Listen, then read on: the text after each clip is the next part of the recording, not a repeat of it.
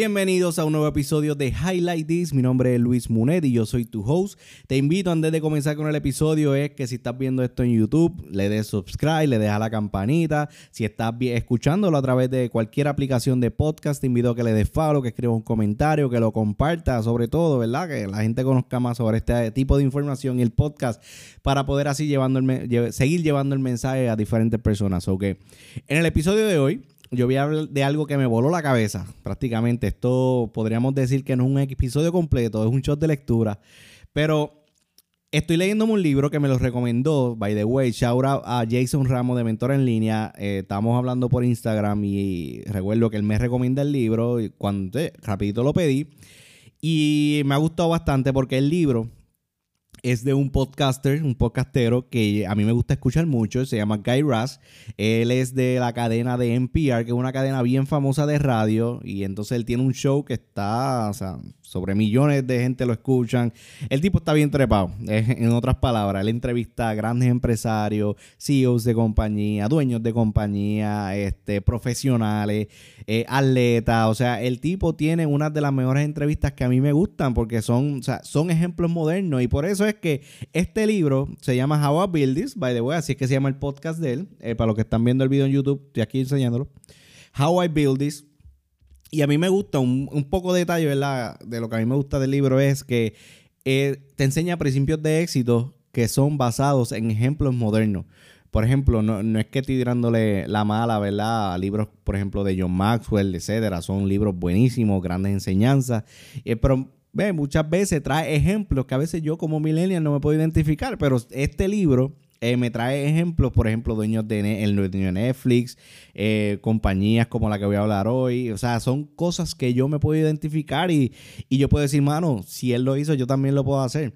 Entonces, lo que quiero traerle hoy eh, es algo porque a mí me, toca bien de, o bien directo, ¿verdad? Y, y así mismo, de, yo solo puedo enseñar. Si ven el libro, Aquí yo lo marqué y aquí de hecho le puse así la mismo la palabra wow, porque es algo que realmente me, vuela la cabeza. Entonces, antes de entrar a ese, a ese highlight que yo hice, quiero mostrarle, ¿verdad? ¿Por qué es que me impacta? Gairas trae un ejemplo, eh, él está hablando en, este, en esta parte, él está, eh, él está hablando, ¿verdad? De, de, de lo que es, hay cosas que dan miedo y hay cosas que son peligrosas. Y entonces él, me trae, él trae el ejemplo de Jim Koch. Para los que no saben quién es Jim Koch, Jim, Jim Koch es el cofundador y chairman de eh, una de las compañías más impresionantes de cerveza, que es la Boston Beer Company, que ellos básicamente, para que en arroz bichuela, para que lo entiendan mejor, es, son los que hacen la Samuel Adams, que es una de las cervezas más famosas de los Estados Unidos. Y entonces, que de hecho, yo, me atrevo a apostar que yo le hablo a alguien, Samuel Adams, y rápido van a saber qué. Entonces, y ustedes saben, ustedes dicen, espérate, coño, esa es una de las compañías, es una compañía bien impresionante, ¿verdad? Tiene que mover el billete como es. Y entonces, ¿qué pasa? Pero no conocemos cuál es la historia de, Jim Koch. Entonces, él nos trae el detalle de que Jim Koch, él trabajaba antes de, de consultor para una compañía que se llamaba BCG ganando miles de dólares, o sea, ganando cientos, o sea, miles de dólares. Estamos hablando de que para el ochenta y pico creo que es que habla, el tipo se estaba ganando 250 mil dólares al año. 250 mil dólares al año en ese tiempo representan hoy, en el 2020, o sea, 2021, representan como más de 600 mil dólares al año. O sea, que eso es un billetal, eso es eso, el, o sea, el tipo para ser empleado era rico, él lo tenía todo. O sea, y eso era antes de llegar a los 30 años. Y entonces él pues había hecho muchas cosas, él había viajado, o sea, tenía una vida súper brutal. Entonces, a él le preguntan, ¿verdad? Pues, o sea, ¿qué, qué, qué es lo que pasaba en ese tiempo? Y él decía, mano, lo que pasa es que en este tiempo yo, o sea, cuando yo comienzo, yo no comienzo como en management, yo comienzo como técnico. Y yo pues estaba en esa industria y estaba aprendiendo un montón, aprendí sobre el negocio, aprendí sobre estrategia, aprendí un montón de cosas y me encantaba. Una vez yo me, me movía a management pues hermano, me empecé a aburrir, esto me estaba aburriendo. Y entonces pues ya quería hacer algo diferente, ¿verdad? Ya sentía que yo estaba perdiendo mi vida, pues sentía que yo estaba, o sea, yo miraba hacia atrás y decía, mano, ¿qué rayo yo estoy haciendo con mi vida? Y así es como Jim Koch se sentía en el momento en que él decide montar una compañía de cerveza. Él ya, ya trae un lineaje, ¿verdad? Sus padres ya tenían una compañía de cervezas, o que él tenía un poquito de background de lo que era relacionado al desarrollo de la cerveza, al marketing, etcétera. Y entonces, pero mira lo que él hace, viene, el va de los papás, y de donde va el papá y le dice, papi, voy a dejar el trabajo me voy a dedicar a la cerveza. El papá le dice, pero tú eres loco. De hecho, así, así como lo dice en el libro, dice, esta es la idea más estúpida que yo escucho en mi vida. la idea más estúpida que yo escucho en mi vida. Y entonces, ¿cuántas veces a nosotros nos pasa que eh, tenemos unos sueños, tenemos unas metas, queremos lograr diferentes cosas y vamos rápido, emocionados, donde un pana, donde un, amigo, donde nuestros padres, donde nuestra pareja, y a veces las personas que menos nosotros pensamos son los que nos dicen, bueno, acá, pero tú estás loco, tú estás loca, ¿qué rayos estás pensando? Estás pensando en pajaritos preñados, ponte para tu número, tienes un trabajo ahí. Bueno, mano, tú estás ganando sobre 600 mil dólares al año. ¿Cómo que tú vas a dejar de ese trabajo si lo tienes todo? Tienes tu casa, o sea, es, y yo, eh, así no lo pone el libro, pero como yo me lo estoy imaginando, ¿verdad? Y entonces, pues él a cojón dice, no, espérate, no, yo voy a dejar la compañía. Yo, ya, yo, yo, yo voy a renunciar y me voy a dedicar a hacer lo que a mí me apasiona, lo que yo quiero hacer. Y él viene, decide dejar el trabajo, estuvo un tiempo haciendo más research, conociendo para aquí y para allá, y entonces mira lo que hoy en día tiene. ¿Sabes? Y, entonces ahí me lleva a, lo que yo marqué del libro. Y esto es un post que también yo puse en Instagram. Para, para los que ya lo vieron, pues saben más o menos qué es lo que dice este quote. Y se los voy a leer exactamente como dice. En el libro está en inglés, pero voy a tratar de traducirlo un poco. Dice, quedarme en BCG era, era peligroso, pero no daba miedo. Entonces, es lo que está, eh, aquí lo que estamos trayendo es el punto en que hay cosas en la vida que a nosotros nos aterran, nos da miedo, nos da miedo hacerlas. en el punto de él decía, mano, salir de mi zona de confort, salir de mi trabajo, salir de donde yo estoy para aventurarme a hacer algo nuevo, eso da miedo cabrón, eso da un miedo terrible.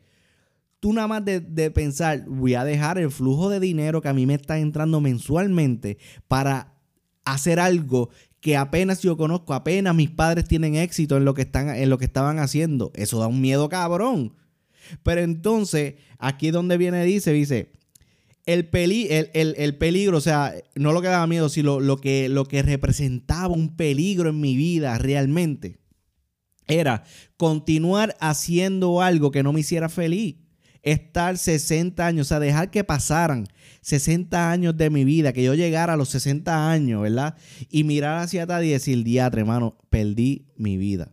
Porque eso es muchas veces lo que nos pasa a nosotros, cuando nosotros estamos conforme con, lo que nosotros nos dan, cuando nosotros estamos conformes y nos sentimos bien. Imagínate tú, estás ganando ese dineral, ya tú saldaste tus deudas, ¿verdad? Tú no tienes ninguna preocupación, tú simplemente ese flujo sigue entrando, ese dinero sigue entrando Tú llegas a tu casa tranquilo, te pones a ver televisión y todos los días la misma rutina, te levantas y vas al trabajo, ¿verdad? Y de momento, todos los 15 te llega un, cheque o semanal te llega un cheque, ¿verdad? Pero ya, ya, tú, ya tú estás frío. Entonces ya ahí tú entras a una zona de confort cabrona. Tú te vas a querer quedar.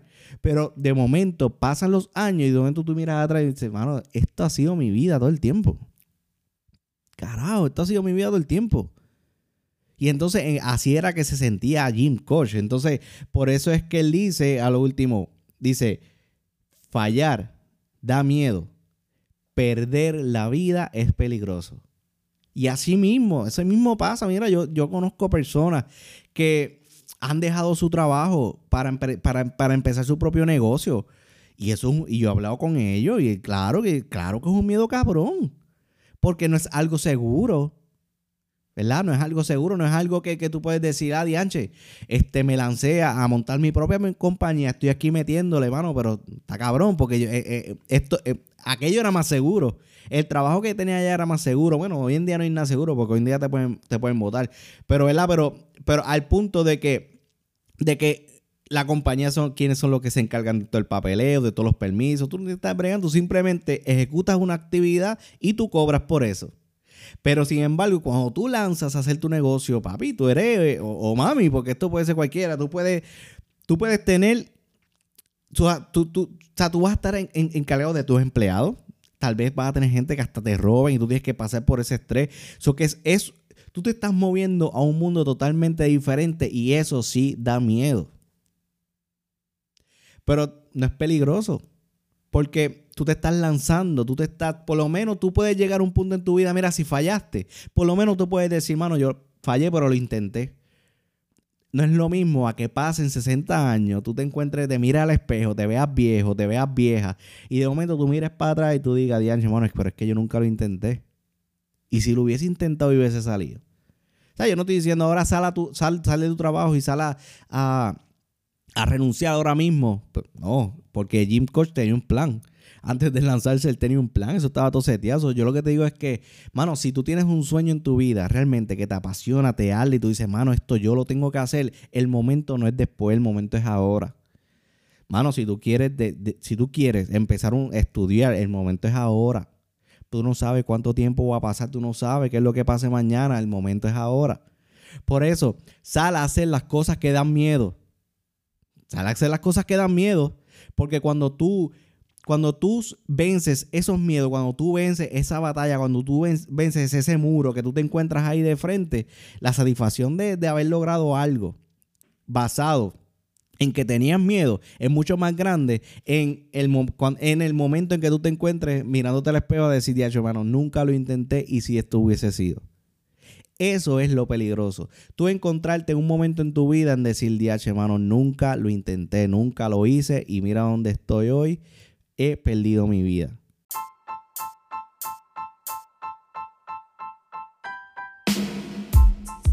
So Familia, eso ha sido el episodio de hoy. Espero que esta información le haya gustado. A mí me voló la cabeza, yo no sé ustedes, pero yo creo que es momento, ¿verdad?, de nosotros tomar nuestro, el rumbo de nuestras vidas. Si eres creyente, decir, mano, yo voy a poner el pie acelerador y dejar que Dios ponga las manos en el guía. So, que corillo, los quiero, que pasen un excelente día y seguimos en la próxima. Cheque.